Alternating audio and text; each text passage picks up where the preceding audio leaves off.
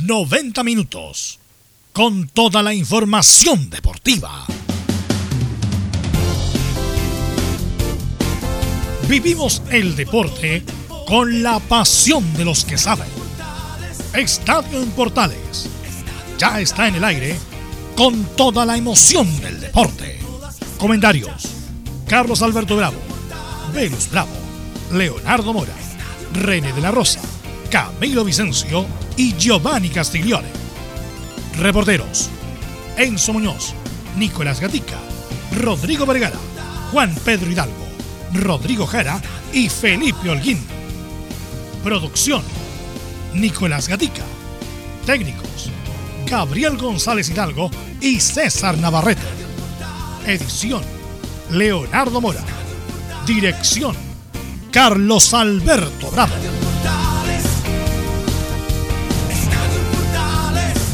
Estadio en Portales es una presentación de Ahumada Comercial y Compañía Limitada.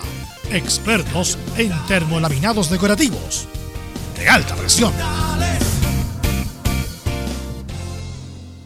¿Qué tal? Buenas tardes. ¿Cómo le va? Estamos ya para iniciar Estadio Portales hasta las 15 horas menos 5 minutos en la Portale AM 1180 de la amplitud modulada, con muchas noticias en el día de hoy, tanto nacional como internacional. Vamos a ir de inmediato entonces con la ronda de saludos. Partimos con don Nicolás Gatica. ¿Hay alguna novedad en Colo Colo? Nicolás, buenas tardes, ¿cómo te va? ¿Qué tal, Carlos? Buenas tardes a toda la sintonía de Estadio en Portales. Bueno, habría una novedad más que nada por, por el estadio, porque se dio a conocer, aunque claro, todavía está en veremos, es una, como se dice, lista tentativa que se filtró, que todavía no está nada confirmado, pero podría asegurarse en los próximos minutos o las próximas horas que el Estadio Monumental sería uno de los estadios autorizados justamente por Estadio Seguro para funcionar acá en, acá en Santiago junto con San Carlos de Apoquindo y Santa Laura. El Estadio Nacional estaría en evaluación, pero por el momento eso sería lo positivo y bueno, tendremos una declaración del abogado de Colo Colo Jorge Carrasco que se refiere a la demanda que hay de, por parte de Jorge Valdivia contra el club. Perfecto, muchas gracias. Hay 15 estadios ya autorizados. Cuando vuelva el fútbol, vamos a otro sector. Enzo Muñoz, novedades, noticias, ¿qué pasa en la U de Chile? Hola, ¿cómo estás? Buenas tardes. Buenas tardes, Carlos Alberto. Sí, novedades en Universidad de Chile porque nuevamente expresó su deseo de quedarse Pablo Aranguis el joven volante de Universidad de Chile que pertenece al Dala FC. Así que ahí lo vamos a escuchar. También habló de cómo han sido estos primeros días de entrenamiento, cómo se tomó esta vuelta a los entrenamientos específicamente. Así que todo eso y más en el informe de Universidad de Chile. Perfecto, muchas gracias Enzo. ¿Cómo está usted, don Felipe Holguín? ¿Qué novedades tiene la Católica? Hola. Hola Carlos Alberto, muy buenas tardes a todos los oyentes de Estadio en Portales, así es. Estuvimos eh, a mediodía en la conferencia de prensa donde habló Germán Lanaro y se refirió a bastantes cosas que las estaremos desmenuzando ahí en el programa. Además tendremos eh, en titulares eh, la, la, dupla de los jugadores artilleros goleadores que tuvo la Católica durante una época hacia otra. Y esto y otros pormenores más, muchachos. Muchas gracias, Felipe Olguín. Y estamos ya con Leonardo Isaac. Leonardo, ¿cómo estás? Buenas tardes. ¿Cómo le va, Carlos, amigo de Estadio Portales? Buenas tardes. Yo solamente esta vez no voy a dar bajada a ningún titular, sino que simplemente voy a, leer este pequeño comunicado que viene desde el norte, ya que nos están escuchando a través de la Radio Centro de Antofagasta. Eh, comunicar el sensible fallecimiento de quien fuera en vida don Noé Castillo, destacado y querido dirigente del fútbol antofagastino, de la Asociación Federada del Ancla y de su Club Deportivo 144. Le damos nuestras sentidas condolencias a su familia, a toda la familia del fútbol, que Dios le dé fuerza y resignación en estos momentos difíciles y que lo reciba en su santo reino. Este pequeño breve comunicado para la gente de Antofagasta, que usted sabe que el fútbol de barrio, Carlos, es también muy querido. De hecho, se congrega mucha más gente a veces en el fútbol de barrio que en el fútbol profesional. Lo practican más de 6 millones de, chi de chilenos a lo largo y ancho. El fútbol de barrio es fundamental. ¿Cómo estás, Velus? Sí, buenas tardes a todos los amigos que escuchan el Estadio en Portales. Vamos a ir de inmediato con los titulares que lee Nicolás Gatín. Ok, comenzamos entonces con los titulares de esta jornada de día miércoles en Estadio en Portales. Nos vamos a nuestro fútbol donde claro hoy se conocerán los estadios que estarán aptos para albergar el regreso del fútbol. Aunque como lo dijimos, claro, se filtró una lista con los recintos escogidos por sectores y bueno, por supuesto tenemos dando el detalle.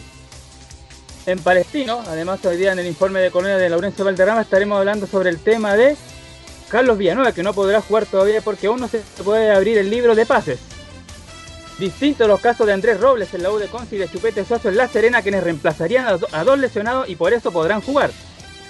En Chilenos por el Mundo, Eduardo Vargas convirtió un gol en victoria del Tigre sobre el Puebla en la Liga Mexicana.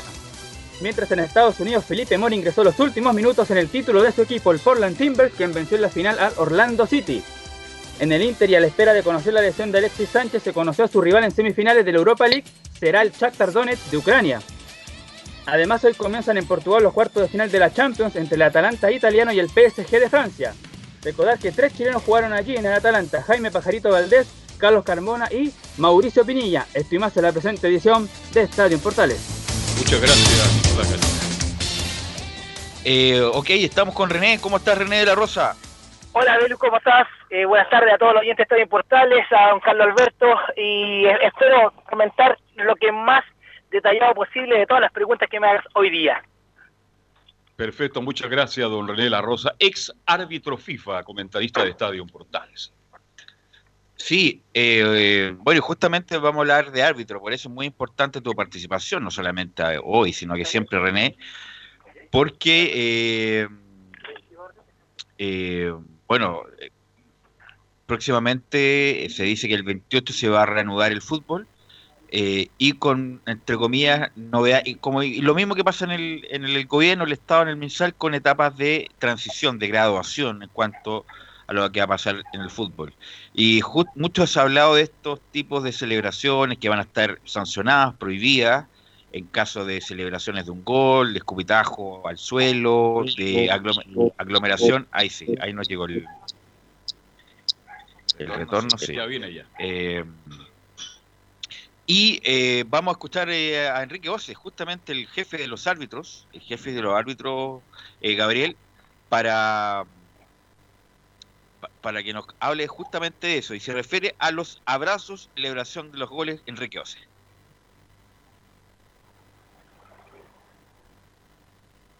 Enrique Oce se refiere Yo creo que la mano va por tratar de hacer este deporte lo más dentro, dentro del campo de juego lo más normal posible, tratar de desestresar lo, lo, más que se pueda el ambiente, un ambiente que ya va a, va a estar estresado por, por, por, no concentraciones, por viajes diferentes, por, por, controles diferentes al inicio, con, con, calentamientos diferentes, con dos o tres camarines en, la, en el campo, eh, con PCR antes y después. Entonces, en el campo de juego yo creo que lo hemos conversado con las autoridades, con, con, los dirigentes de los, de los cuerpos técnicos, también de los planteles durante este periodo, y la idea es que cuando se...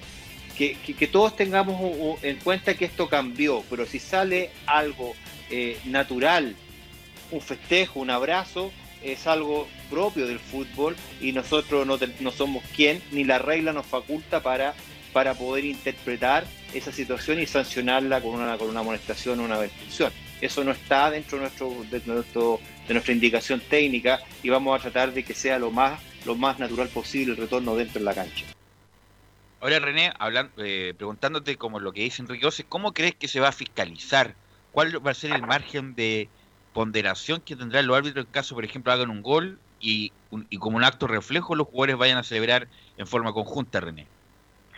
Bueno, Belu, es algo muy eh, difícil de evaluar debido a que tú sabes que lo que más lindo del fútbol es el gol y la celebración es algo ya que está en común, está en, en, el, jugador, está en el, énfasis de, celebrar, de ir ganando o, remontando, como se puede decir, así que va a ser muy difícil para evaluar. Recordemos que el árbitro tiene solamente la facultad cuando un jugador algo hace anormal. Por ejemplo, Enrique dice que no, no se puede hacer nada, en realidad algunas asociaciones están diciendo que a lo mejor pueden penalizar por los cupitajos o los abrazos, pero eso es parte interna de alguna federación.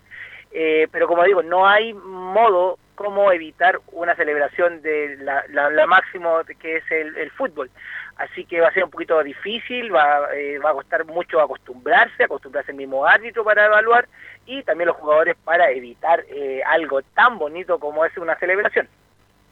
Sí, yo estoy, bueno, el punto es que eh, está sindicado que no se va a poder celebrar como antes. Obviamente en Europa se están relajando con esa media, ahora vemos celebraciones como más, más groseras en el sentido que casi normales, pero en un inicio iba a ser sancionado con amarilla el capitán por eso te pregunto, René, y te quiero preguntar, ¿en qué momento en tiempos normales se le pone a María el capitán cuando hay una sanción como colectiva del equipo?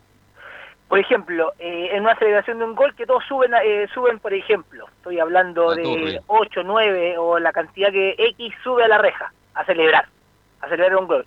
Como no se pueden amonestar a los, 10, a los 9, a los que se habían subido, a una gran cantidad de jugadores, estoy hablando de máximo 4 jugadores, cosa que salga del control o de la evaluación para no eh, echar a perder el espectáculo, se amonestará solamente el capitán en este caso, se llamará, se amonestará y se sancionará y se informará también. Y, no se pone un, número específico de jugadores, sino que se hace mención a, a, lo, a lo que ocurrió. Se menciona que se subieron 11 jugadores a celebrar un gol, eh, se juntaron, se subieron arriba de la galería y por eso vende el informe del árbitro, pero no se especifica qué, a quién va a ser sancionado. A lo mejor va a ser sancionado en forma interna de parte de la asociación o diferente al informe que emita el árbitro. Lo otro también eh, que se sanciona al capital es cuando, por ejemplo, los equipos salen tarde, ¿o no? Cuando salen tarde del segundo tiempo. Siempre se le ponen amarilla al capital. Eh, entra eh, con tardío al, campo de juego o también si el jugador que comete una falta y como táctica sale y sale a atender y por X motivo se lo tienen, tienen que salir del campo de juego, eh, uno como árbitro se acerca al capitán y lo amonesta diciendo que el jugador que está fuera es el que se está amonestando para no molestarlo y cuando lo están haciendo con su asistencia técnica. Vamos a seguir escuchando a Enrique Oces para que obviamente nos dé su opinión especializada don René de la Rosa. Eh, Enrique Oces que nos comenta cómo iba a afectar esto a los árbitros, la última de Oces.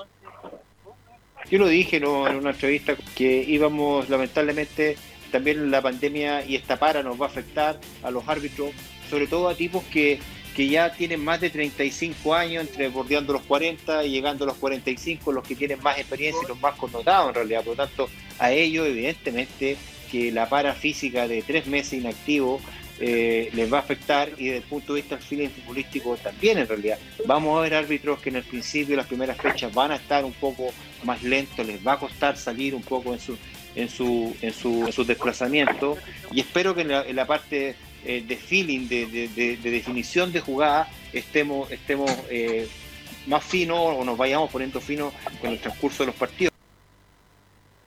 Bueno, pero René, y mira, voy a decir lo siguiente. Una cosa es que Gamboa, los Gamboa en general, tanto el padre como el hijo, han luchado en forma permanente con su peso. Y eso no tiene nada de malo porque todo tiene un organismo distinto. Si Gamboa, Ormazal, bueno, para la gente que es más antigua, pero si Gamboa, los dos Gamboa, por ejemplo, los, de Eduardo, se comían un completo de más, jodían.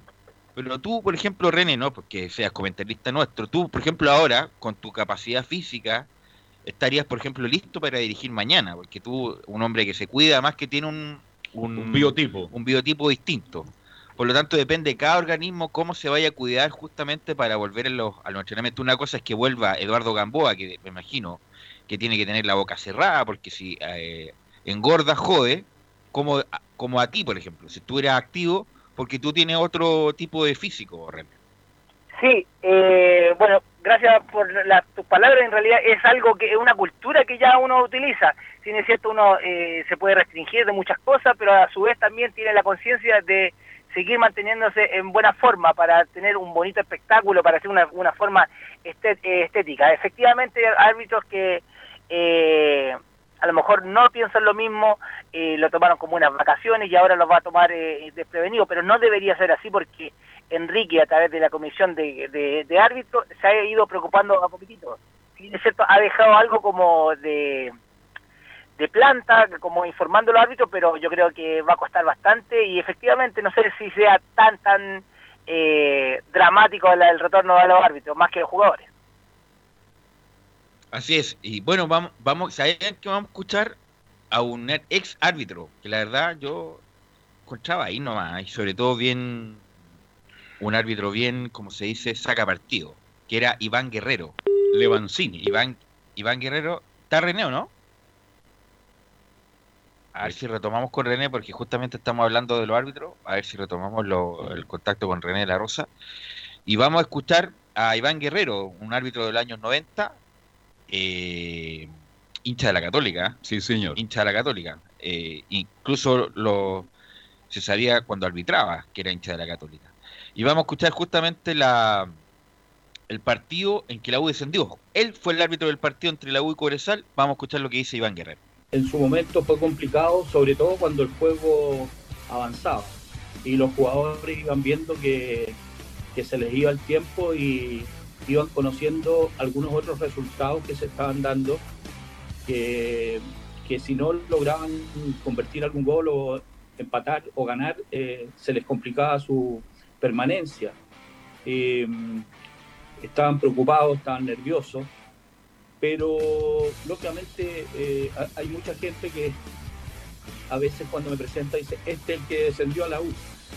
Pero yo siempre les digo que la U descendió porque iba última o penúltima. Si hubieran ido dos puntos más arriba o tres puntos más arriba, no, no hubiera pasado absolutamente nada, no, no hubieran descendido. Así que un partido, yo, yo lo tomé con el mismo profesionalismo de siempre, sabiendo que era un partido eh, bien importante, que definía cosas, que podían pasar cosas, pero me fui muy tranquilo. Eh, de hecho, me fui conversando con, con, mi hijo Iván, que es de la U, que iba muy cariacontecido, sentado en el auto atrás, pero al final me dijo, bueno, descendimos, no tuviste nada que ver, así que tranquilo. Pero en el estadio me había, me había garabateado para el mundo, supe.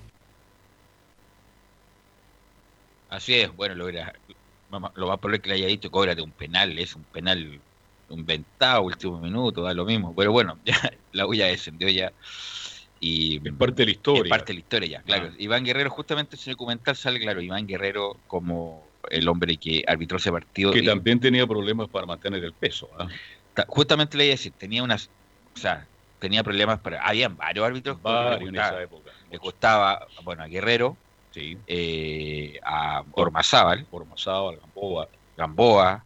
Eh, hasta el último Gamboa con eso. Y por eso fue arbitral. ¿Quién más de esa época? Bueno, los que estaban bien, bueno, como... los que estaban en buen estado siempre me acuerdo, Hernán Silva, perfecto, impecable, sí. Salvador Imperador, impecable.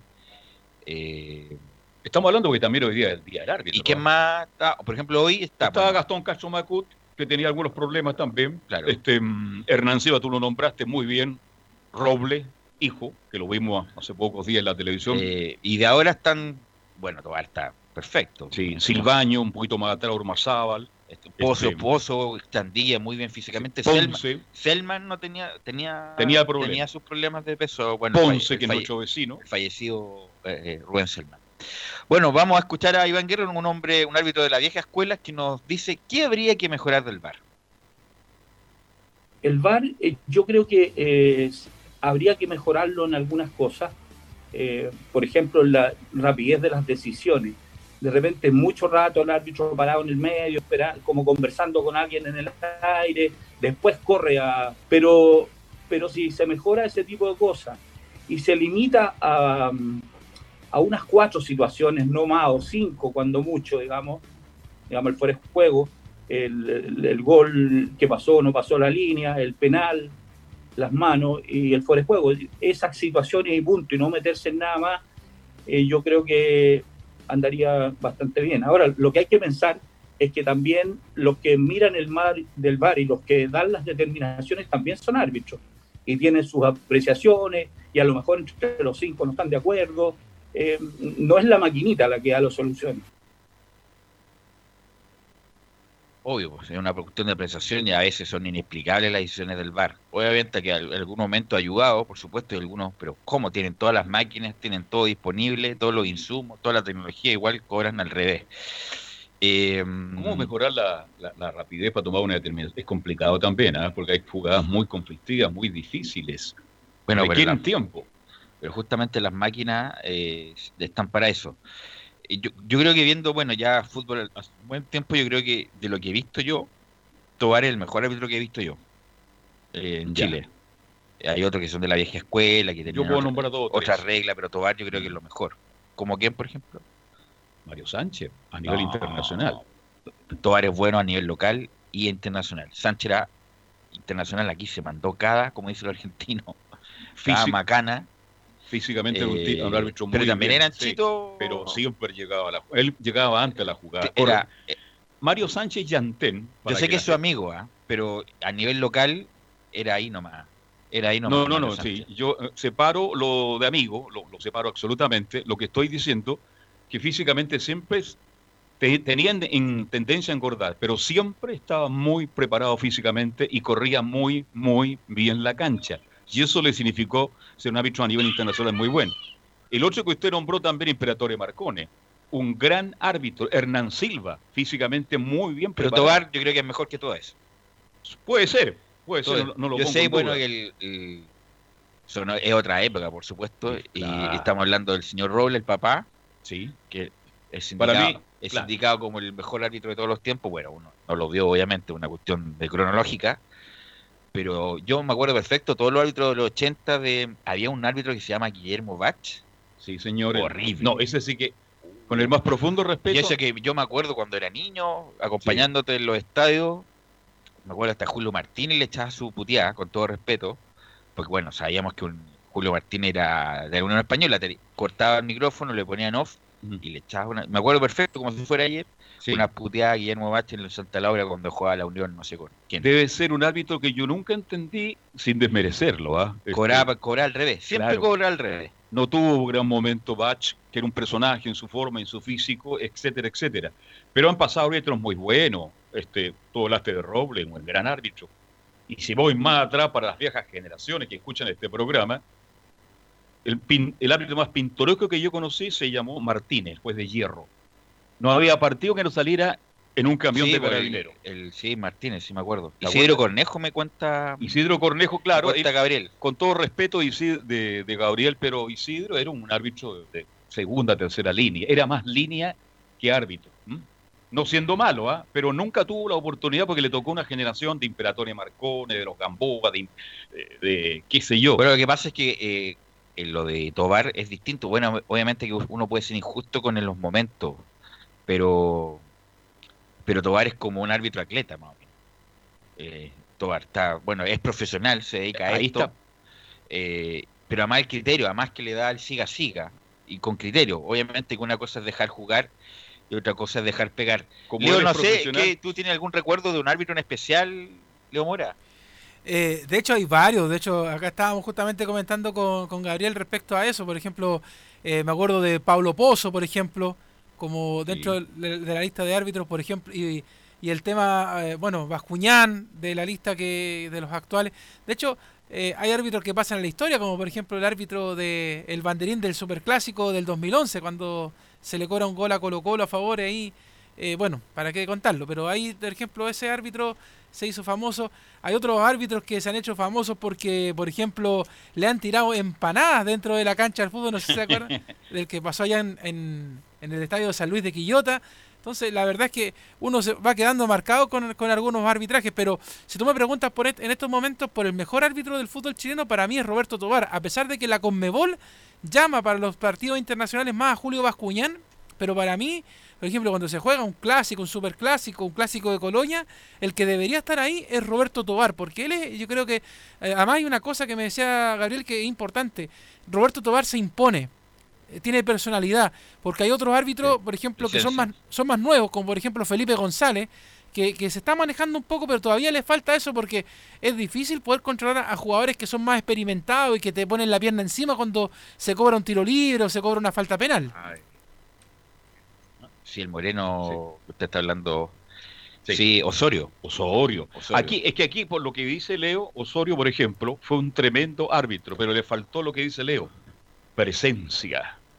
Y no, y le faltó también ayuda dentro, interna. Y bueno, Sí, es que sí, quería eso- llegar a esa esa es la- parte. esa le la- faltó presencia y le faltó ayuda de los dirigentes del arbitraje en esa Para época, llegar más que no le da a los sí. partidos que... Justamente. Pero en cuanto a Tobar, había árbitros que no tenían nivel, había árbitros que no tenían nivel y fueron FIFA, pues eso está, está claro. Pero Tobar, Eh, lejos el mejor. Pero el peor arbitraje que yo he visto en los últimos 20 años, cu- cuando uno dice saquero, yo me acuerdo de Patricio Polit. Uy. Saquero, ese partido Ah, famoso ay. De la Católica con Osorno. Osorno. que fue lo más grosero que he visto yo en años en el fútbol chileno, que fue el ir a deliberadamente saquero. O sea, era penal, no cobraba, er- los que eran penales no los cobraba, los que eran sí, no lo oh, un desastre, la verdad. Yo creo que eso fue uno de los mayores robos de que se- yo recuerde de algún partido en alguna cancha chilena. Eso fue por por la Sudamericana, me Sí, por la Sudamericana no sé. Y Patricio Polit fue de lo peor que he visto yo, ya groseramente injusto, lo de Patricio Polit. Así que, Y Ponce le, le gustó al, no fue brillante, pero tampoco fue tan malo. ¿qué Ponce? Ponce el árbitro.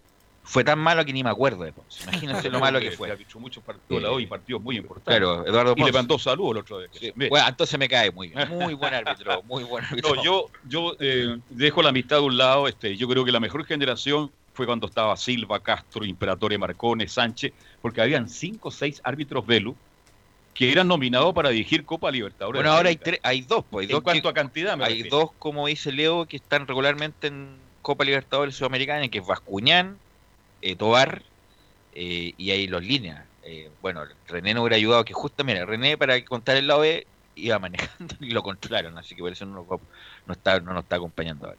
¿Tú se acuerdas del escándalo del arbitraje? No, y usted, bueno, era muy niño. ¿Cuál? Víctor Ojeda. Ah, no, pero sí, pero no, sí, Él del tenía apoyagol, una- era el apoyagol. Él tenía una agencia apoyagol. Sí, pues vieja. sí, Usted sí. sabe lo que pasó con él. También es amigo mío, pero Bueno, que los, árbitros siempre han hecho su escándalo, ¿ah? Sí. No, y no hace mucho el famoso, lo que pasó con Mario Sánchez, po. lo del Eh, póker. Del póker. Sí, te ayudo. Cristian Chiman y Claudio Ríos son los jueces de línea que Eso, siempre andan con justamente. Tobar. Justamente. Cristian Chiman, que siempre han dirigido por Oye, todo y en el ese cancha del póker, mundo, como usted son dice, líneas, son hay varios que ya son muy buenos, hay que están en primera, en primera línea en el arbitraje. Así que bueno, ahí recordamos el arbitraje, el, ahora y antiguo, sobre todo porque ahora justamente lo hablamos con René, lamentablemente no lo pudimos tener más tiempo porque tuvo andaba un- con permiso, ¿no? No, ojalá que haya con permiso René de la Rosa. Que O se, con o se puso igual que el diputado Gutiérrez, que ayer lo vi en Mentiras Verdaderas. O sea, Dio pena, ¿eh? Claro. explicaba y se enredaba más todavía. Sí. Entre más Eh, explicaciones sí, daba, si había que mostrar el carnet y punto, viejo. Si no hay, oye, ¿qué te cuesta mostrar el carnet y mostrar el permiso? Si no lo tienes, bueno, te citarán en su momento y se acabó. Eso de decir soy más autoridad que tú. Bueno, eh, se equivocó. Se equivocó El rotundamente. Eh, honorable Velus. diputado. Eh, ¿Algo que decir, Leo? Sí, ¿Quería para decir algo? an- antes de irnos a la pausa, porque bueno, apareció el parte de Alexis Sánchez respecto a su lesión. Oye, eh, la verdad que la gente del Inter, yo la, la verdad es que hay comunicados inútiles y el parte de, del Inter, ¿ah? Como el de ayer, por ejemplo. Claro. De hecho, dice que eh, las investigaciones confirmaron una distracción muscular en el tendón de la corva del muslo derecho.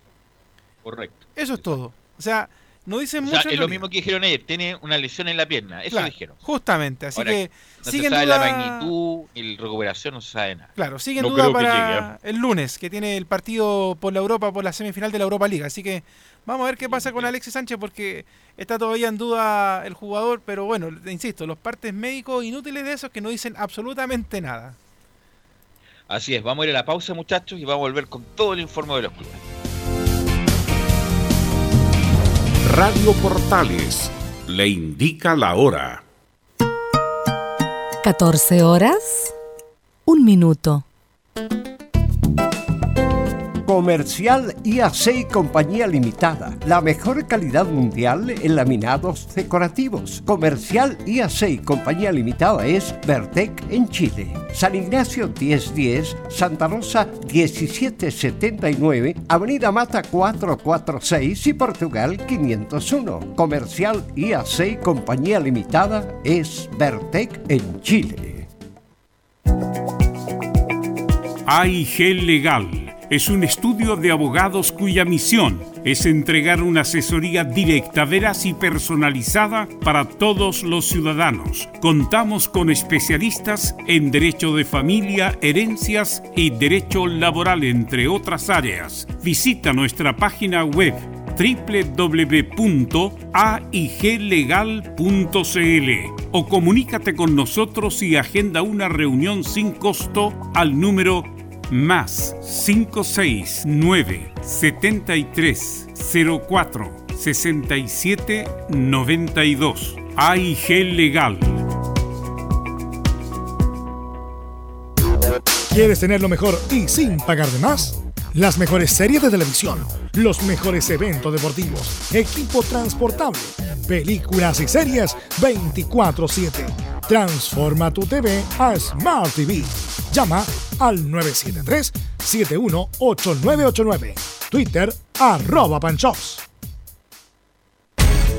Una mirada distinta, con reflexión, profundidad la encuentras en www.opine.cl. Ya lo sabes, www.opine.cl. Somos tu portal de opinión. Visita www.radiosport.cl, el sitio web de la Deportiva de Chile. Programas, noticias, entrevistas y reportajes, podcast, radio online y mucho más. Todo lo que pasa en todos los deportes lo encuentras en www.radiosport.cl. La Deportiva de Chile en Internet.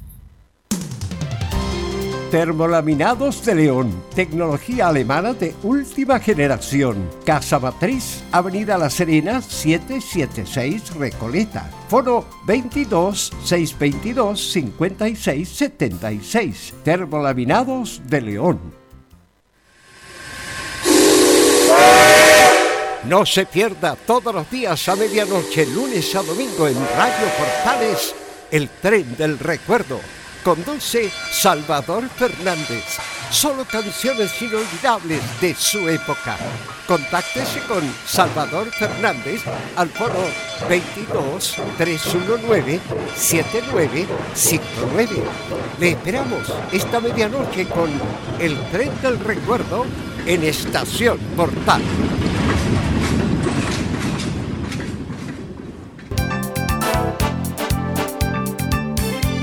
Radio Portales, en tu corazón, la primera de Chile.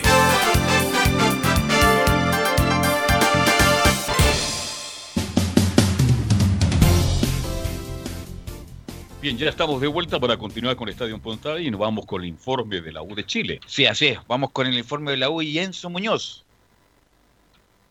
Sí, tal como se lo había adelantado en titulares, vamos a escuchar la palabra de Pablo Aranguis, el joven volante de Universidad de Chile, que nuevamente recalca su opción de, quedarse, o por lo menos su intención de quedarse. Y esa es la primera que vamos a escuchar del jugador perteneciente al Dala FC, que habla de seguir en la U. Yo en lo personal, lo he dicho en otra entrevista, me gustaría quedarme. Obviamente sé que depende de mí, tengo que, hacer las cosas bien, pero, pero nada, la U tiene la primera opción y yo en lo personal me quiero quedar. Ahí está la palabra de Pablo Arangui, nuevamente lo dice, lo ha dicho en todas las entrevistas posibles cada vez que se le ha preguntado sobre su intención de quedarse, pero también, digamos las cosas como son, tampoco es que dependa tanto de la U. El problema de la U pasa por plata y es eso lo que termina haciendo que, el jugador no, no esté, entre comillas, o no pueda ser comprado inmediatamente por la U, porque intenciones la ha mostrado al menos de parte de los directivos llámese Polaco Goldberg, llámese Superman Vargas, ya han dicho que les gustaría continuar con el jugador, que es de todo su proyecto, eh, de todo su gusto, y más allá de eso, es un jugador exportable que eh, incluso vendiéndolo, comprándolo por una cantidad de, de, precio, por así decirlo, puede venderse mucho más. Lo que tenía intención en la U era de comprar al menos el 50% del pase, que costaba al menos 500 mil dólares, pero hay que ver qué es lo que va a pasar principalmente porque la arca de Universidad de Chile no están en sus mejores momentos. Ahora, eh, para actualizar y para la gente que nos escucha, que no, tiene, que no tiene idea, ¿de quién es el pase de Pablo Arangui y Enzo? Del Dallas FC, de la Major League Soccer, mejor conocida como la Liga de Estados Unidos. De ese club, del Dallas FC, es el pase de Pablo Arangui. Estuvo un par de, tiempo en, en, ese club específicamente. Después recordemos que que llegó a nuestro país el año pasado, a mitad de año. Primero lo tuvo en mm. Española, ahora lo tiene Universidad de Chile. ya desde el año pasado se, rumoreaba de su posibilidad de llegar a la U. No llegó inmediatamente, pasó por los hispanos, que recordemos, fueron ellos los que hicieron debutar a, Pablo Aranguis en la primera división de nuestro fútbol. Eh, luego llega a Universidad de Chile, ha hecho muy bien las cosas, el club lo quiere, pero es el problema. El problema termina siendo por plata porque al menos la U sabe que, en el caso de, por así decirlo, de, de, comprar al menos su pase, tiene la posibilidad después de venderlo por mucho más dinero, que esa es principalmente la intención. Y recordemos que también ha recibido ofertas de, de parte del fútbol brasileño. San Paoli quería este jugador de 23 años y hay que ver qué es lo que va a pasar con él a fin de año, porque todo esto se va a resolver finalmente a finales de año. Él dice que, que dependiendo de lo que haga en la U, pero a lo menos lo que ha hecho en estas primeras fechas que se jugaron antes del receso, obviamente, lo ha hecho bastante bien y así lo han dejado saber los directivos. Sí, la U tiene que hacer un esfuerzo, un tipo totalmente exportable. Y primero que la U lo tenga que ocupar, pues obviamente ocupar para su beneficio, para que saque diferencia en el campo de juego, como lo ha sacado en las primeras fechas, que ha sido de lo mejorcito de la U en esta temporada, donde estuvo en el Dallas, donde no jugó mucho, la verdad. Eh, así que, bueno, no sé de dónde la U va a sacar los recursos para comprar la mitad del pase o prorrogar el préstamo. Ojalá pudieran comprar el pase para que tenga un porcentaje de la propiedad, eh, porque sin duda de los jugadores que tiene la U en estos momentos más con, más proyección en el plan. ¿Cuánto vale un millón de dólares, Enzo? Más o menos es el precio de Pablo Arangui, lo que tiene intención la U al menos de comprar el 50% del pase, que serían entre 500 a 750 mil dólares. Ese es más o menos lo que cuesta la mitad del pase de Pablo Arangui. Estamos hablando de que la Major League Soccer, a diferencia de nuestra liga y las ligas internacionales, se negocia con la liga, no se negocia directamente con el club. Y, y, a pesar de que Universidad de Chile tiene la primera opción, la segunda opción, por así decirlo, la tienen los clubes pertenecientes a, la liga. Y la tercera opción es los otros clubes, ya, ya me Venderlo directamente, claro. Caso de Brasil, directamente. Habían regulado Así que es como. Eh, tiene la misma organización que la NBA, que la NFL, con sueldos mínimos, con sueldos topes, con jugadores franquicia y todo lo demás. El, como la misma onda de la NBA con la MLS, que entre paréntesis ayer terminó y Felipe Mora salió campeón. Salió campeón, jugó muy poco en el Portland, en el Portland, este equipo de allá, pero bueno, salió campeón y no sé qué va a pasar con Felipe Mora en el futuro porque fue justamente a jugar, jugó muy poco, pero bueno, no obstante ahí tiene una estrellita como campeón. Enzo. Sí, recordemos, hablando Felipe Mora, ya que tocan el tema, también se rumoreó de, de su posibilidad de llegar a la U a principio de año precisamente porque no venía jugando mucho. Posteriormente llega Joaquín Larribey porque finalmente se podía comprar el pase, era mucho más barato que traer a Felipe Mora, pero se habló también de poder traer a Felipe Mora con una opción de préstamo, eh, sabiendo que el jugador ya ha rendido en la Liga Nacional, sabiendo que la U, por ejemplo, ganó el último título en el año 2017 de la mano de, Felipe Mora, por así decirlo. Vamos a seguir eh, escuchando a Felipe Mora, a Pablo Arangui, precisamente, que habló con ESPN, hay que darle los créditos al medio, obviamente, que habla de la vuelta a los entrenamientos y cómo se tomó esta vuelta a los entrenamientos, porque, porque él dice que, por ahí no se sentía bien, se sentía un poquito más pesado de, lo normal, pero escuchémoslo de la propia voz del jugador. Estábamos un poquito más lentos o nos sentíamos menos buenos de, de lo habitual, pero la verdad es que es parte de, no es como te digo, no es lo mismo estar eh, eh, parado eh, entrenando a full como, normalmente son nuestras vacaciones de dos a tres semanas máximo, si no me equivoco. Y ahora estuvimos parados cuatro meses y la verdad es que, se hizo un poquito difícil, pero ya estamos poniéndonos a tono y creo que, que de a poquito nos hemos ido soltando, o yo personalmente, y ahora me, siento muy bien. Bueno, le pregunto a Leo Mora, ¿la U debería hacer un esfuerzo por Pablo Larengo, no, Leo Mora? Claro, absolutamente, porque de hecho es un jugador clave para la Universidad de Chile. Es de los, como ayer hablábamos un poquito de los jugadores, es de los rescatables de la U. De hecho, yo te diría que es el más rescatable junto con, con Galani, podríamos poner también en la lista.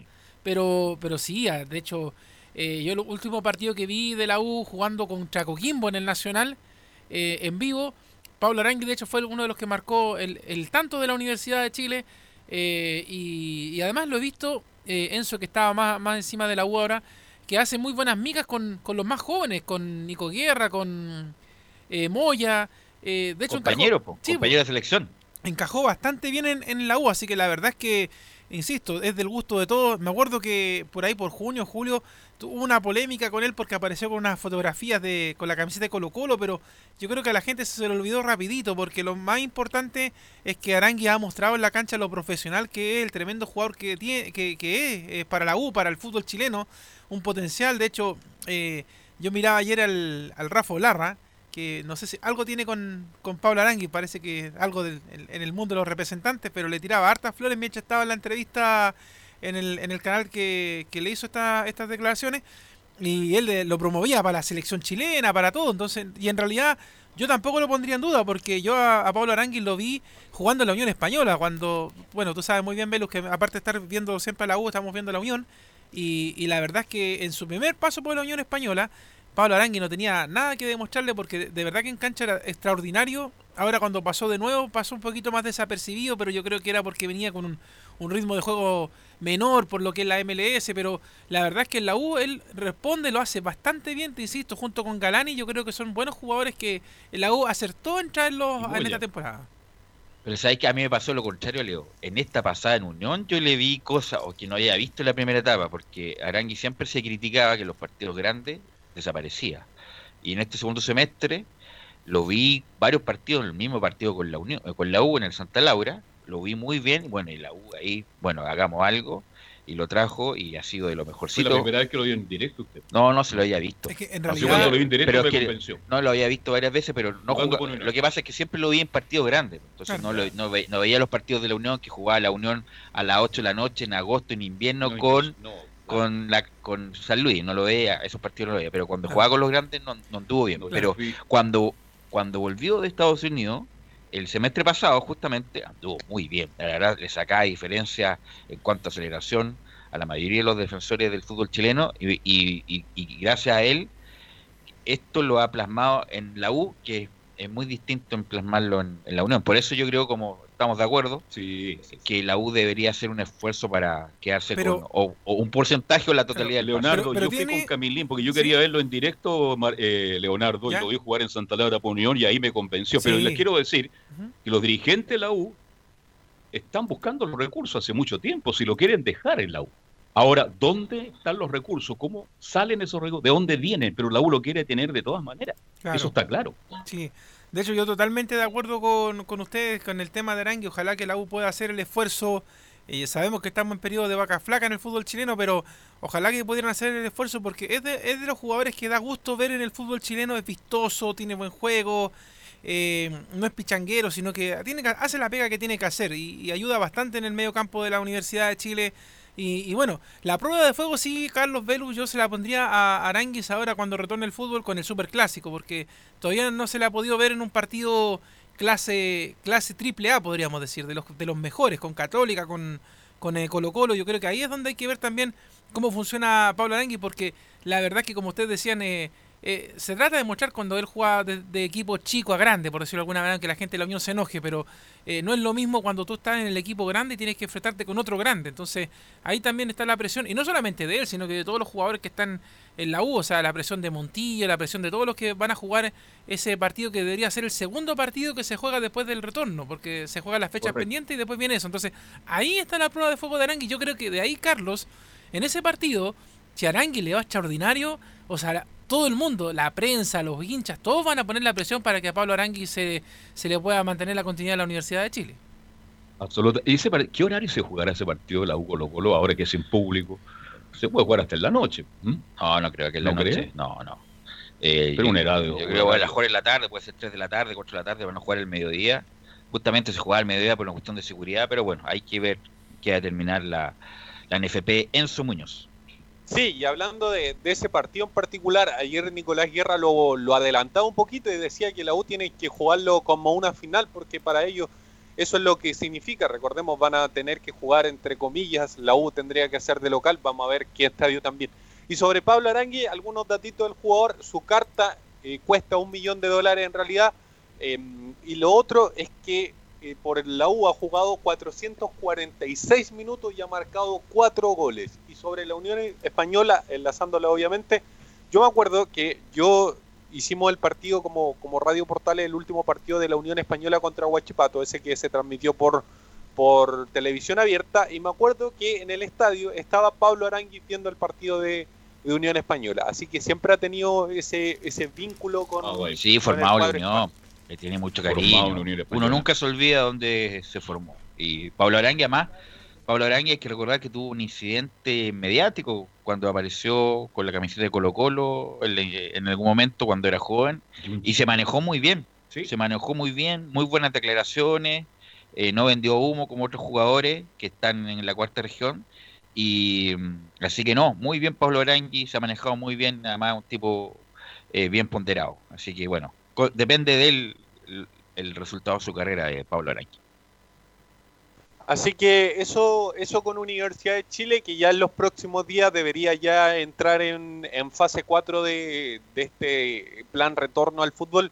Hay que decir que, la U está, sigue en fase 3 y es la que más, entre comillas, se ha demorado. Me parece que es por un, un tema de tiempo, de que aún hay tiempo para, para poder hacer entrenamiento un poquito más, más extenso, porque recordemos que las primeras fases fueron casi de una semana incluso. Y esta fase 3 se ha demorado un poquito más, la mayoría de los clubes se ha demorado un poquito más para, para ya ingresar derechamente a la, fase 4. Hay que ver cuándo se reanuda el torneo también, porque eso va a marcar mucho de, cuándo se puede entrar derechamente a la fase 4 de los entrenamientos. Y si es por ahí, por, el caso de que sea después de, las fiestas patrias, me imagino que la, la dirigencia de Universidad de Chile ya está buscando alguno amistoso para que Hernán Caputo pruebe al equipo, que a pesar de que obviamente ya lo probó en este entrenamiento, pero, pero pueda probarlo contra, contra otro rival, por así decirlo. No hay lesionados, me imagino, están todos bien, ¿no? No, no hay ningún lesionado, al, menos en, Universidad de Chile no hay ningún lesionado, al club eh, ha dejado claro que, los jugadores están entrenando. Obviamente, como lo decía Pablo Arangui, algunos se ha sentido más pesado, ha tenido algunas molestias pero son las normales después de, no haber entrenado cuatro meses en una cancha de fútbol, por así decirlo. algunos tienen departamento, algunos tienen casa, algunos tienen más espacio. Por ejemplo, el portero Cristóbal Campos, uno lo veía en, sus redes sociales que él mostraba que, estaba haciendo em, sus prácticas, por así decirlo, en un espacio bastante amplio, por así decirlo, porque él es de Lonquén. Entonces, usted se oh. imaginará que, esas casas tienen harto espacio, por así decirlo. Y mucho espacio pero hay otros jugadores como por ejemplo Walter Montillo, Matías Rodríguez, eh, Joaquín Larridey, que están viviendo en departamentos que, por ahí les costaba mucho más, porque obviamente no es lo mismo entrenar en una casa que, en un campo abierto, por así decirlo. Por, por, lo mismo es que decía, por ejemplo, Pablo Aranguis que, que, sentía algunos dolores musculares al, al entrenar derechamente en una cancha en una cancha abierta, en un espacio abierto, por así decirlo. ¿Algo más de Aranguis? Eso nomás con, con Universidad de Chile, como les comentaba, sigue esperando obviamente que, ingresen a fase 4. Ok. Ok, la U entonces, bueno, estar atento al entrenamiento cuando se eh, oficialice en algún momento. Siempre le, voy a hacer la, le voy a hacer la misma pregunta, Leo, hasta que se vuelva el fútbol. ¿Usted qué, qué fecha está manejando para la vuelta al fútbol, don Leonardo? La de el 28 de agosto, la que hemos hablado todos estos días, esa es la fecha que yo tengo. De hecho, te la podría dar en un 95% de seguridad. Y de hecho, el viernes esto debería estar listo. Ya, sí, sí. Así que partidos pendientes se juegan el 28 y la primera semana de septiembre el clásico. El, la, claro, la correlación de la, de la fecha. Así que bueno, eh, es bueno el aviso del CF respecto del. Porque una cosa es que vuelva el fútbol, pero otra cosa es que vuelva el fútbol nuestro. lo bueno y lo malo del fútbol nuestro, Los ripios es lo nuestro. Como decía esa frase extraordinaria de Julio Martínez, ahora lo nuestro. Que eh, yo creo que lo, lo, graficó muy bien. Oye, Siempre cuando veníamos. Sí. Sí, y sabes que, así como un paréntesis nomás, a la gente que le gustan un poco las redes sociales, YouTube, estas cosas, les recomiendo que en YouTube busquen un comercial del fútbol uruguayo, que es extraordinario, que lo hemos compartido ah, nosotros En, los grupos internos de la radio, eh, donde muestran varias cosas eh, picarescas, por decirlo alguna cosa, del fútbol uruguayo, que de hecho volvió este fin de semana con un partido que no se veía nada, pero nadie, eh, de, de, verdad que es muy chistoso cómo lo tomaron esta, un operador de cable de Uruguay en la forma de mostrar el fútbol uruguayo, de verdad que entretenido. Al menos en eso, el fútbol chileno por lo menos está a años luz, o sea, avanzó bastante. a mí me extraña, sí, ese, comercial no es nuevo, ¿ah? eh, a mí me extraña, fútbol en Uruguay son 3 millones y medio, tienen uno de los desarrollos humanos junto con el chileno, lo más alto de, Latinoamérica, y los estadios siguen igual, a la excepción del Peñarol, que lo inauguró hace como dos años, pero el resto, no sé, pues Boston River con Danubio. Son canchas, de barrio, viejo. Son canchas de barrio. O sea, ¿cómo? Además, eh, eh, pero ¿cómo el fútbol uruguayo no mejora esas cosas? Además que, insisto, tiene un nivel de desarrollo económico importante. ¿Cómo no mejora esa parte el fútbol uruguayo? Además, que les gusta tanto el fútbol, son tan apasionados por el fútbol. bueno, ese es otro tema para hablarlo con alguien que conozca la dinámica del fútbol uruguayo, pero eh, ahora que hemos estado viendo el campeonato uruguayo, las canchas, o sea, el Sí. Román eh, juegan canchas mejores que, en- que equipos de primera en, en Uruguay. sí. Ahí sí que aparecería San Paoli hablando del amateurismo, porque eso sí que es mucho amateurismo desmesurado. Oiga, eh, voy a ponerme un poquito como bajo Mulián, dejémoslo de la Católica para después de la pausa, porque le tengo eh, la lista de los estadios. Vamos a ver. ¿ya?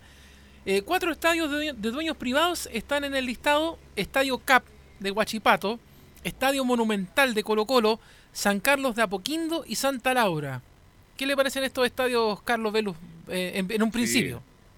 Ayer cuando no hablábamos de Santa Laura, porque los camarines no son muy amplios, pero Santa Laura tiene que estar. Para jugar un partido ahí, ningún problema. Así que bienvenido el hermoso Estadio Santa Laura.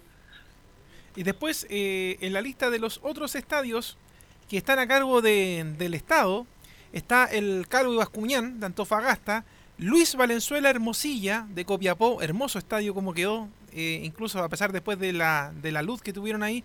Francisco Sánchez Rumoroso de Coquimbo, ya lo explicamos por qué no el de La Serena, porque está haciendo de albergue. Nicolás Chaguán de La Calera. Lucio Fariña Fernández de Quillota, ahí me llama la atención ese estadio, es, medio extraño, pero bueno, es bonito. Elías Figueroa de Valparaíso, Sausalito de Viña del Mar, el Teniente de Rancagua, el Fiscal de Talca, el Germán Becker de Temuco y el Bicentenario de la Florida. Bien, bien. Falta el de Quique porque está ocupado. Creo que está como una especie de lugar de Un hospital. de hospital. De Hay un campaña. hospital de, de campaña en Iquique, por eso no está, que otro de los estadios nuevos que se inauguró recientemente. Claro, y de hecho hay otros estadios que están como en veremos, que es porque los, como explicábamos ayer, están puestos para otras disciplinas también y generan problemas de logística, que serían el Estadio Nacional de Santiago, el Alcaldesa Esterroa Rebolló de Concepción, la Granja de Curicó, la Portada de La Serena, que ya lo dijimos está ocupada, el Chinquihue de. Puerto Montt, el Nelson Oyarzún Arena, el Consomé Oyarzún Arena de Chillán, el Ya. Cobre de El Salvador, el Tierra Campeón que usted nombraba recién, Carlos, el Carlos Dirbon de Arica y el Zorros de Desierto de Calama. O sea, esos ya están en, en- en veremos. Lo que sí leo hay estadios que están rechazados. Sí. Sí, San estadios- Felipe. ¿Y cuáles son esos? El Estadio Municipal de San Felipe, que la verdad es que un, un tirón de oreja ahí a Felipe Rodríguez y de pasadita a la dirigencia completa porque ese estadio hace rato que deberían haberlo arreglado. El Parque Eso Municipal de Valdivia, le vamos a decir a Emilio ahí que vaya a arreglar el estadio porque ese estadio todavía de verdad está muy amateur el del Parque Municipal de Valdivia. El Estadio Municipal Joaquín Muñoz García de Santa Cruz, el Municipal de La Pintana, que a pesar de que ha ido avanzando, de hecho, este, eh, el Estadio de La Pintana ha cambiado Pero muchísimo. Pero, pero tiene dos camarines. Claro. No, y de hecho no, el no sector el sector de prensa también es incómodo, es muy complicado. El Santiago La Buenas de mejor Maipú. cancha de Chile, ¿eh? la cancha es buenísima. Sí, la cancha. el césped no da, no extraordinario. da. Claro. El Santiago Buenas de Maipú, el municipal de Lo Barnechea y el municipal de Melipilla, el Roberto Bravo Santibáñez, que la verdad es que eh, en cuanto a infraestructura, hace mucho rato que ese estadio merece una No, tú de un, tú pones un cojín en el de Milipilla y te caes. Claro. Sí. Así que es Ahí muy- se cayó Elías Figueroa. Así que tablones. está los tablones podridos ahí. Y yo casi me caigo a la calle porque las casetas están pegadas a la calle. Di un paso mal y casi, casi me voy a la calle. Imagínense. Sí. Es el estadio de Melipilla. De hecho, Carlos, Hay que mejorarlo co- mucho. como dato, eh, yo estuve en, en- en- en la final de Melipilla cuando subió a primera, cuando estaba Luis Murri como técnico. Uh, ¿Ya? buen tiempo ya. Y bueno, yo era muy chico, estaba recién haciendo armas en las comunicaciones. Y ese estadio estaba lleno de bote a bote cuando jugó ese partido Melipilla. Y una de las galerías se cayó completa. Más de 100 personas cayeron ahí y quedaron todas lesionadas. Como dato nomás. Y desde ese tiempo no. el estadio tampoco se ha arreglado. Sí, antes de ir a la pausa, Leo, hoy hay un partido, como dice don Julio, siempre uno... Ah, bueno, quería recordar que esa frase es extraordinaria. Ahora lo nuestro. ¿eh? Siempre cuando venía de un- después de un Mundial o de una Eurocopa, de un, un campeonato local, un campeonato internacional, a la otra semana venía el fútbol chileno, ahora lo nuestro. Pero era una frase que eh, simplificaba muy bien lo que se venía. Bueno, como decía don Julio Martínez, un partido de campanillas, ahora a las 3 de la tarde por las Champions, juega el, el grandioso Atalanta con el Paris Saint Germain por los cuartos de final de la Champions League en Lisboa, así que vamos a estar muy atentos a contar de las 3 de la tarde. Vamos a ir a la pausa, Gabriel, y volvemos con el informe de Colo Colo y la Católica.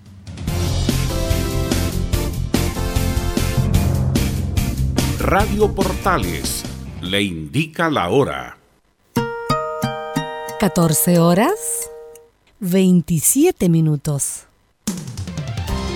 Termolaminados de León, tecnología alemana de última generación. Casa Matriz, Avenida La Serena, 776 Recoleta. Foro 22 622 56 76. Termolaminados de León.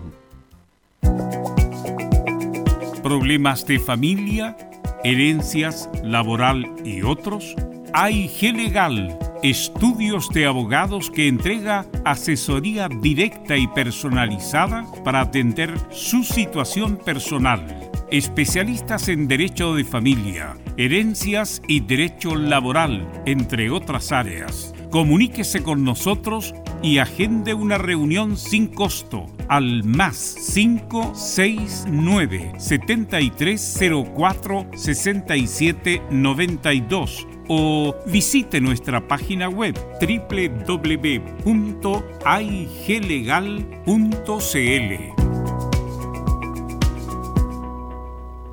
La radio eres tú, la radio eres tú, la radio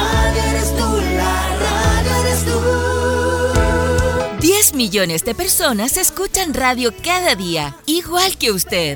En marzo, 8% más de personas escucharon radio, encontrando en ella la compañía e información que nadie más le puede dar. Las radios de Chile, con Chile y su gente.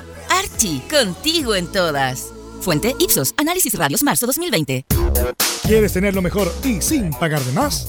Las mejores series de televisión, los mejores eventos deportivos, equipo transportable, películas y series 24/7. Transforma tu TV a Smart TV.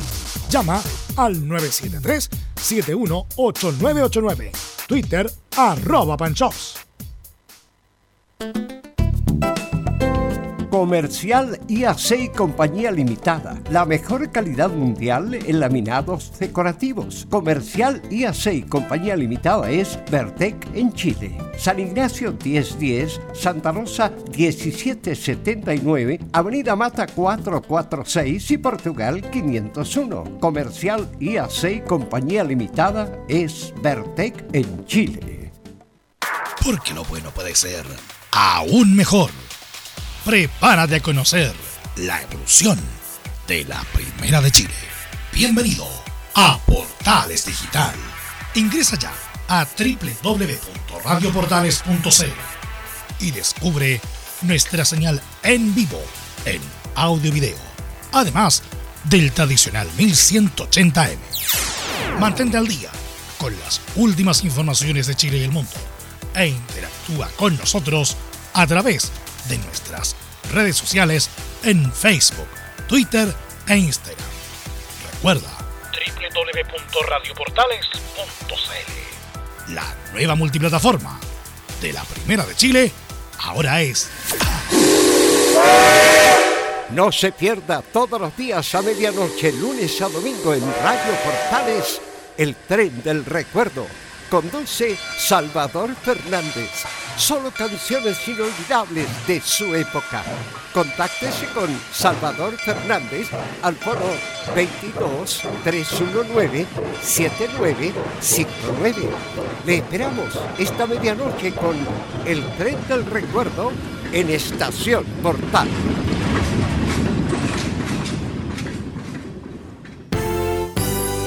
Radio Portales.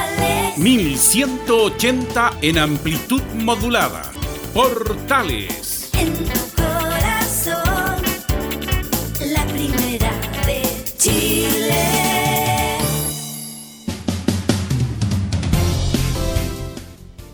horas con 33 minutos ya estamos con Nicolás Gatica para que nos indique todo de Colo Colo, los detalles de la demanda de Valdivia, alguna posible formación de Colo Colo ya, pensando en, la, en el reinicio del campeonato. Nicolás Gatica, todo, todo suyo.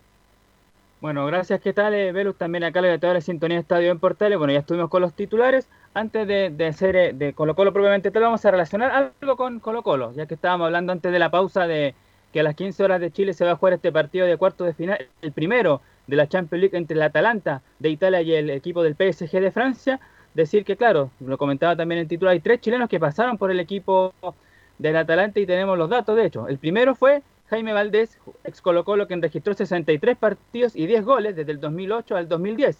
Luego estuvo Carlos Carmón y Mauricio Pinilla, el jugador de Coquimbo que está justamente actualmente en Colo Colo, Carlos Carmona, ostenta 161 partidos y 5 goles en 7 temporadas, desde el 2010 al 2017, donde incluso llegó a ser capitán. Y Mauricio Pinilla, en tanto, estuvo 6 meses en el 2015 y pese a eso, tuvo buenos números, porque jugó 39 partidos y marcó 13 goles en apenas 6 meses, justamente en el equipo italiano Mauricio Pinilla.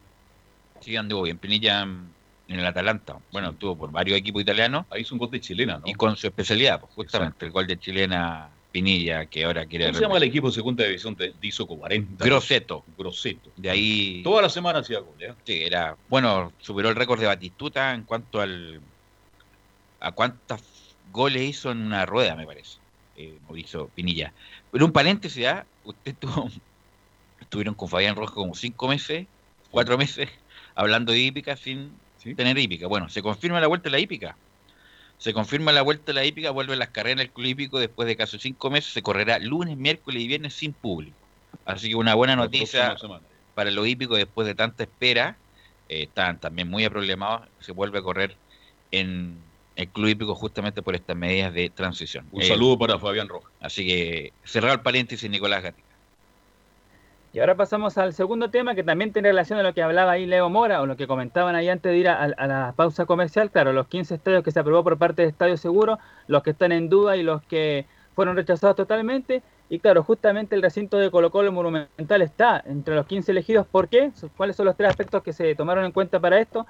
Tres aspectos básicos impuestos por la entidad gubernamental. Primero, buena infraestructura. Segundo, seguridad para todos los presentes. Y autorización expresa de sus dueños o administradores para albergar partidos. Además, recordar que todos estos recintos deportivos, los que son aprobados y los que también van a estar eh, en duda, van a ser inspeccionados y visados por la Comisión Médica y la Sociedad Chilena de Medicina del Deporte, que están aptos o no para recibir justamente los partidos del fútbol chileno. Bien, el Monumental, bueno, un estadio grande, importante, tiene que pasar, tiene que estar. ¿Qué? Bueno, entre manos, ¿qué no va? tenemos el plantel de los jugadores, ¿qué pasa con, en Colo Colo, Nicolás? Bueno, ayer estábamos hablando del tema de Jorge Valdivia, ahora vamos a pasar a escuchar al abogado de Blanco y Negro, eh, Jorge Carrasco, pero claro, primero un poco dar el contexto. Recordemos que, claro, eh, la situación se ha mejorado, no se ha mejorado en los últimos meses. Claro, puesto que las negociaciones no han podido avanzar ya que el equipo no está de acuerdo con el monto que exige el jugador, ofreciendo tan solo la mitad de lo que el mediocampista pide. ¿Qué es lo que pide?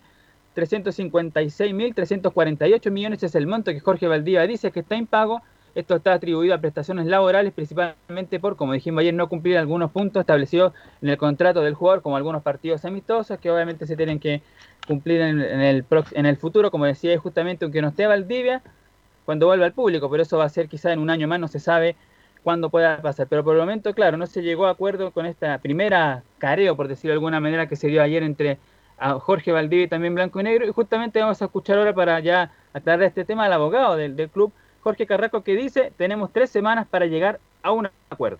Bueno, tuvimos una audiencia de conciliación en la demanda presentada por el jugador Jorge Valdivia. Eh, en esta audiencia tratamos de llegar a un acuerdo con la parte demandante, lo cual no fue posible el día de hoy concretarlo. Nosotros ofrecimos mm, realizar los dos encuentros amistosos que estaban comprometidos lo cual no fue suficiente para, para, llegar a un acuerdo en virtud que se nos solicitó asegurar algún monto de dinero, lo que a la fecha de hoy para nosotros eh, es un poco difícil ofrecer, pero quedamos a, a, la espera de poder seguir conversando. La, la jueza nos, dio un plazo de tres semanas, citándonos una nueva audiencia de conciliación el día 2 de septiembre, así que esperamos en estas tres semanas eh, poder conversar ambas partes y, y ver si existe la posibilidad de llegar a un acuerdo eh, antes de terminar con sentencia en el juicio. Así que ahí aclaraba muy bien, justamente ya lo dijo todo, pues Jorge Carrasco, el abogado de Blanco y sobre qué es lo que va a pasar de aquí a septiembre cuando se tienen que encontrar nuevamente. Sí, lo comentamos ayer. Eh, Lo dijimos ya que bueno, la audiencia de conciliación no llegaron a un acuerdo, esperan llegar a acuerdo para. Siempre es mejor un buen acuerdo un mal acuerdo que un buen juicio. Siempre se dice lo mismo. Eh, así que ojalá para, para que esto no hablemos de estas cosas como judiciales, que la verdad a la gente le interesa bien poco.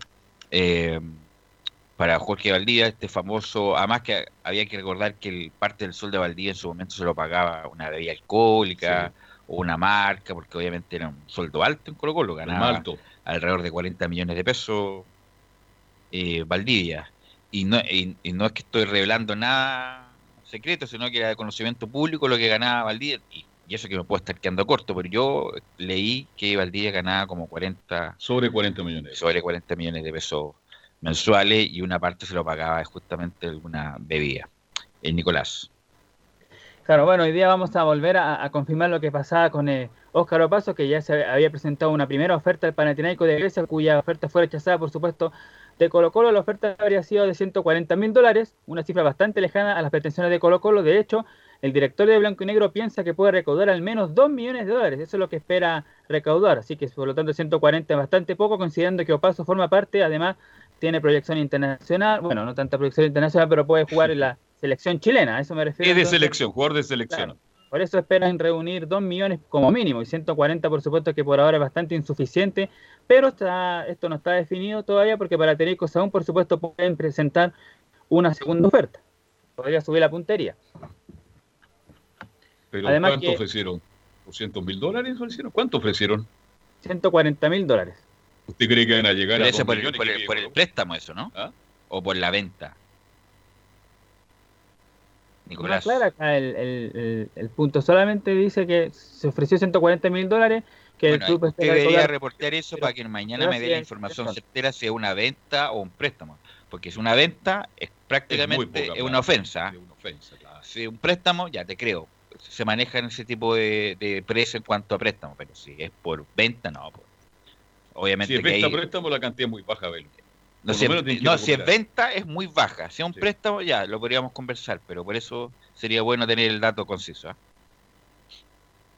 Bueno, vamos a cerrar con dos temas de Colo Colo. El primero que Martín Lazarte volvió a referirse al tema de la posible llegada de, de- de- a Colo Colo cuando se fue Mario Salas, incluso revela lo siguiente, el, el ex técnico de Universidad de Chile y también de la Católica dice, Colo Colo jugó un lunes con Curicó, había hablado con Mario Salas unos días antes, había salido algo sobre mí y le escribí para decirle que nadie me había escrito. El martes por la madrugada recibo un correo electrónico de Harold pidiéndome el número de teléfono. Me escribe y me pregunta qué estaba haciendo. Yo estaba en una situación personal complicada que no me dejaba irme de Montevideo, por lo tanto ahí él aclara ahí Martín Lazarte que nunca eh, tuvo la, la intención de, de retener, o sea, que le estaba haciendo como se dice la cama ahí a, a Mario Salas cuando este se iba y le iba a firmar, no, él dice que solamente conversaron con él, pero le explicó la situación y que obviamente no podía moverse de Montevideo en esa oportunidad, pero claro, él descarta por el momento, pero aclara de que en algún momento... Ah, en, el fondo lo que dice el ser. técnico Lazarte que está ahora a disposición y que le gustaría ir a Colo Colo. Eso es. No, no, porque en un club grande y quien no podía rechazar a Colo Colo, aunque él en su momento, Da sus razones. en su momento le dijo que no a Colo Colo por razones personales. Exactamente. Bien, ¿algo más de Colo Colo, Nicolás Sí, el Ignacio? último, tema, el último tema era como justamente usted me preguntaba en la parte futbolística. No tenemos novedades por ahora de qué equipo paró Colo Colo ni mucho menos, pero por ahí mañana quizás eh, Alberto Jara podría decirlo, porque los días jueves el técnico siempre habla con los medios. Y los lesionados que tiene Colo Colo hasta el momento son los siguientes. Iván Morales, que está con una postcirugía de ligamento cruzado, se mantiene en rehabilitación. Javier Parragués, que tiene un desgarro miofacial en el músculo, tiene una evolución favorable. Nicolás Maturana, que presenta un desgarro miofacial, también se encuentra en tratamiento kinésico. Carlos Villanueva, uno de los canteranos, se encuentra en tratamiento médico kinésico y con evolución favorable, tiene un desgarro miotendiroso. Y William Salarcón, también juvenil, presenta una lesión de menisco externo de rodilla. Así que eso es por ahora los jugadores que tiene lesionado el plantel de Colo Colo para esta, para esta semana. ¿Alcanzará Maturana a jugar un próximo partido en Colo Colo antes de quedar libre? Porque no lo quiere Colo Colo el próximo No, año. si no lo quiere, sí, Maturana va a salir terminado el campeonato o terminado el año, va, no va a seguir en Colo Colo. Gracias, Nicolás Gatica. Vamos con Felipe Elguín con el informe de la Católica. Muy buenas tardes, Velus, eh, y a todos los oyentes de Estadio en Portales. Así es como lo mencionaban titulares. Hoy a mediodía estuvimos hablando en conferencia de prensa remota donde se refirió Germán Lanaro a un mensaje que le va a entregar a los hinchas para que no ocurran los casos como los de Perú. Vamos a escuchar lo que dice a continuación el jugador de la Franja Cruzada. ya te digo, el mensaje como, como, como jugador, como institución, tiene que ser que, que por ahora respetemos los protocolos, de, no venir a los estadios, de que los primeros partidos se jueguen sin público, para que de a poco podamos ir recuperando esa mediana normalidad que, que teníamos antes de que, de que pase todo esto. Y además eh, en conferencia de prensa se le preguntó eh, sobre cómo veía la opción de que San Carlos de Apoquindo eh, fuera uno de los estadios a elegir por el Ministerio eh, chileno y vamos a escuchar las palabras que dijo con respecto a esto el jugador de Católica. Eso no, no, es una decisión nuestra ni, ni, ni nos metemos en eso. Yo te puedo decir que, que sí, por, porque bueno, porque puede llegar a cumplir con todas las normas que, se dan y, el club está, está preparado en, cuanto a protocolo se refiere en todo eso, pero, pero obviamente que nosotros no, no tomamos decisión en ese sentido ni ahí.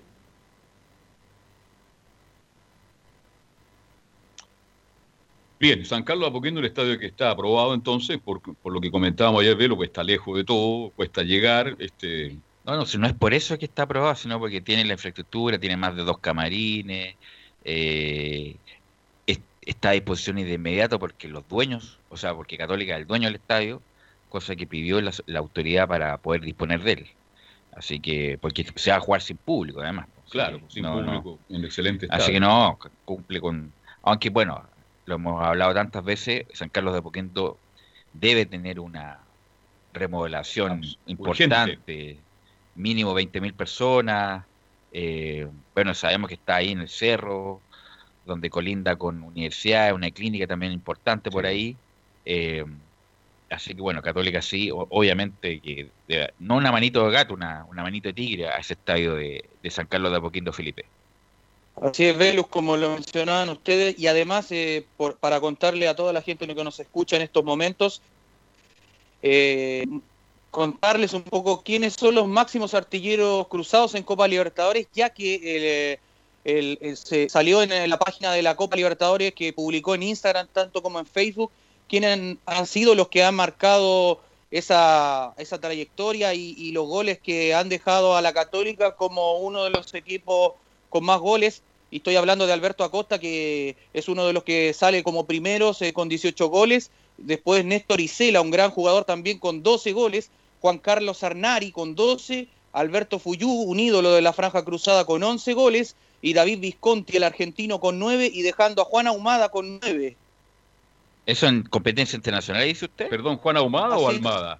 No, no Juan eh, Ahumada dice acá. Ahumada. Yo creo, o Juan Carlos Almaz debe ser Juan, Carlos, Juan, Carlos. Carlos Almada dice Claro, sí, claro. Juan Carlos Almada, sí, fue, fue goleador de la Copa Libertadores del 93. Sí, señor, gran. Sí. Juan Carlos Almada, un jugador que venía como del, hizo gran campaña en Deportes Concepción, con Héctor Adomaite, ¿se acuerdan? El, el año anterior, el año 91, donde hace está Oscar Lichón, Héctor Adomaitis, está el Loco Villamil, que hace una gran campaña, y ahí estaba Juan Carlos Almada. Posteriormente, el año siguiente pasa a la Católica, y el año 93 es goleador de la Copa Libertadores jugando por Católica. Oye, aparece Isela ahí en los goleadores, claro, porque para la gente más joven, Néstor Italo Isela Ferlini.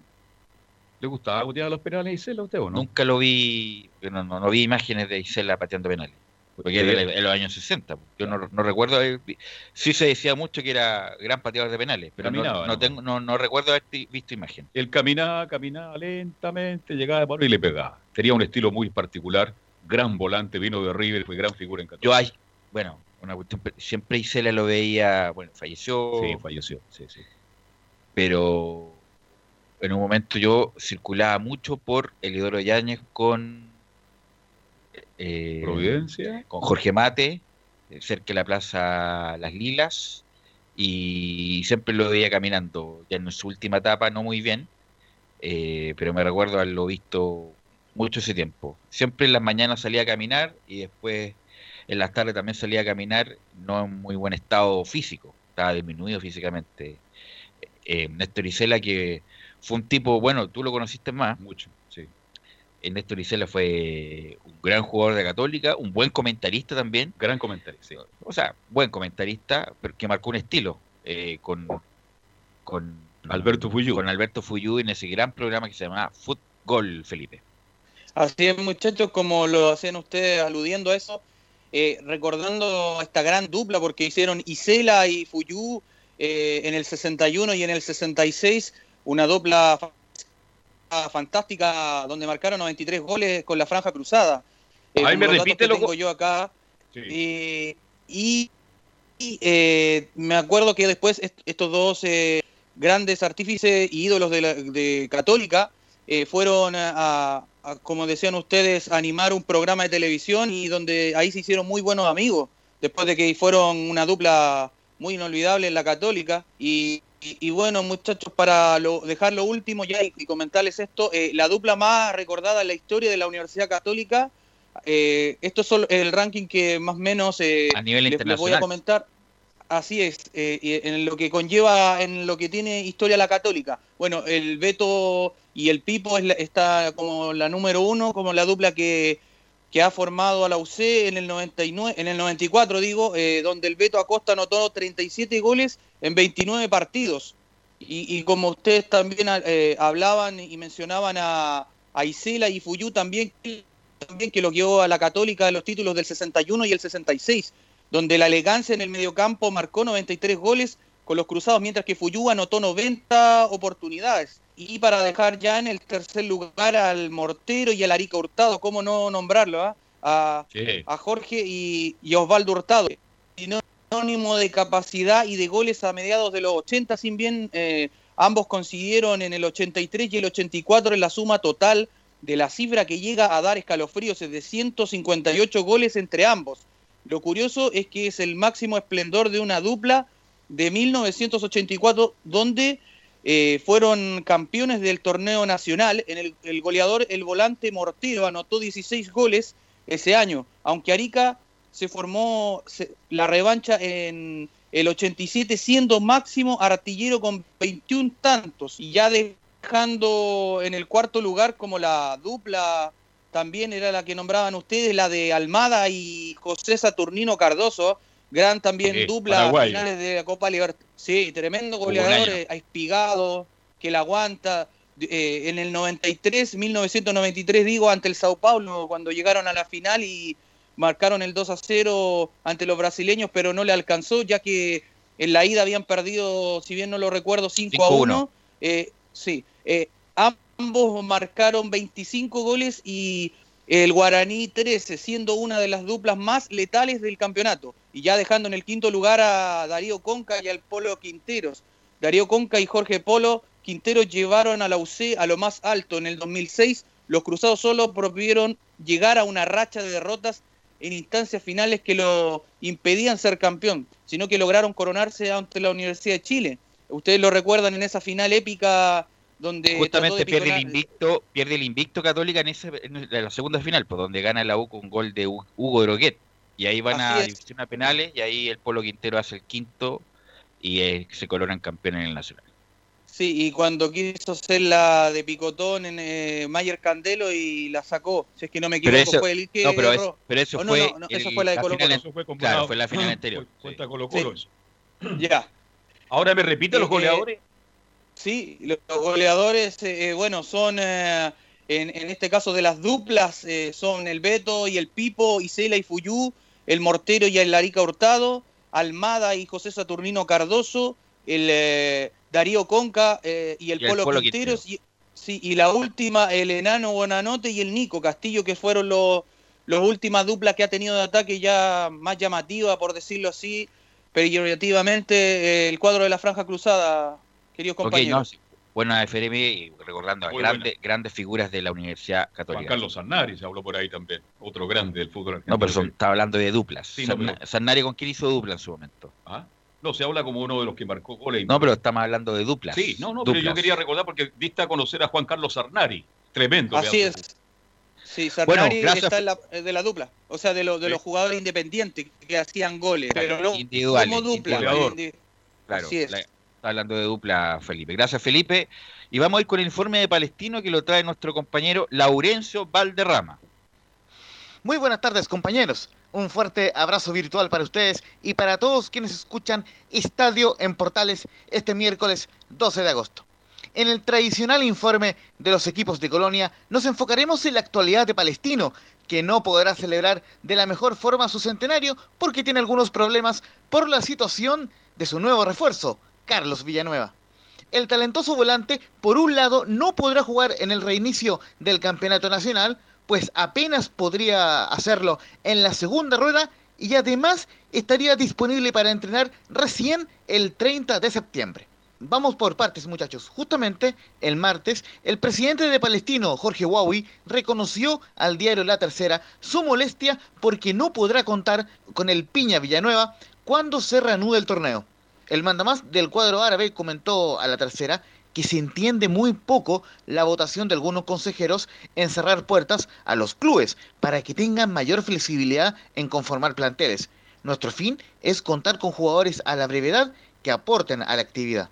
Ello porque el Consejo de Presidentes decidió no abrir el mercado de pases en la novena fecha y recién lo hará al término de la primera rueda. Es decir, Villanueva se perderá nueve partidos del torneo más el cotejo pendiente ante la Universidad de Chile y recién podría aparecer en la fecha 18. Jorge Huawei agregó al matutino que, afortunadamente, Palestino ya cuenta con el contrato con Villanueva, aunque tengamos que esperar, pero otros equipos, al momento de contratar, van a tener cerrados todos los mercados latinoamericanos. Como Radio Portales realizamos las consultas al Club Palestino, donde nos confirmaron que el club de origen de Carlos Villanueva, Al Faija, aún mantiene contrato vigente con el jugador, por lo cual aún no se desvincula oficialmente y por ende aún no puede regresar a Chile. De hecho, Villanueva jugó su más reciente partido por Alfaija el domingo 9 de agosto, cuando jugó los 90 minutos en la derrota por 3 a 2 ante Etifak FC por la fecha 24 de la Pro League de Arabia Saudita. El volante chileno además había jugado el pasado martes 4 en la derrota de Al-Faija por 2 a 0 ante Al-Fateh FC en el reinicio de esa competencia árabe y aún le quedarían 6 partidos más por disputar durante agosto y septiembre antes de viajar y unirse a Palestino. La última fecha de la liga en Arabia Saudita será el miércoles 9 de septiembre. Por ende, según estimaciones de Palestino, el Piña Villanueva recién podría volver a nuestro país el martes 15 de septiembre.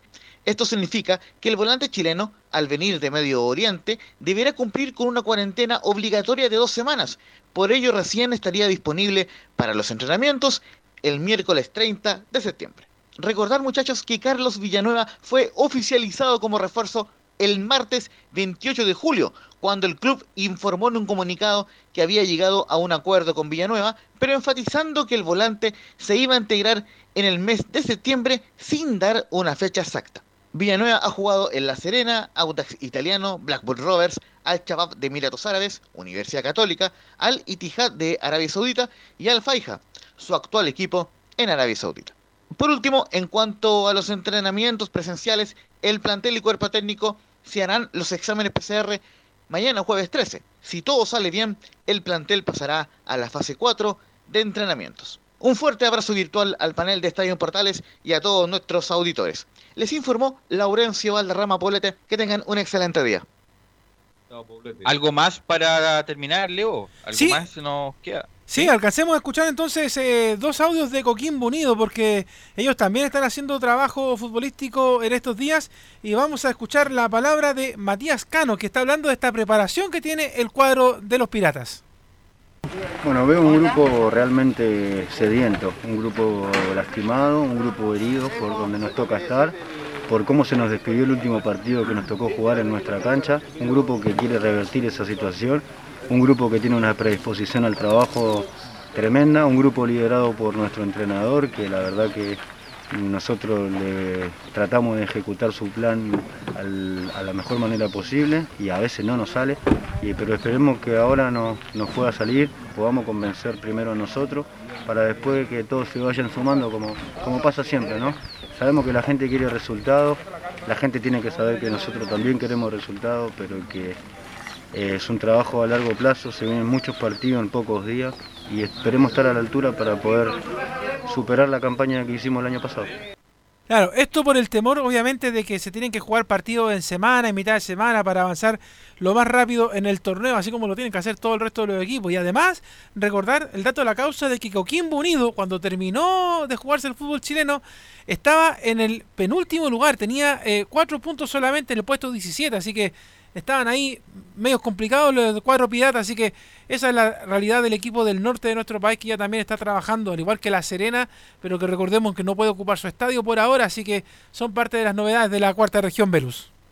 Ok, gracias Leo, gracias muchachos, Nicolás Gatica, Felipe Olguín, su Muñoz y a René Relace que tuvo también el primer bloque. Así que nosotros, bueno, y a las 3 de la tarde, eh, para los hinchas del fútbol, el Paris Saint Germain con el Atalanta en la, primero, la primera cuarto de final que se va a jugar en Lisboa. Nosotros nos encontramos mañana en una nueva edición de Estadio Portales. Gracias, Gabriel. Fueron 90 minutos con toda la información deportiva. Vivimos el deporte con la pasión de los que saben. Estadio en Portales fue una presentación de Almada Comercial y Compañía Limitada. Expertos en termolaminados decorativos de alta presión.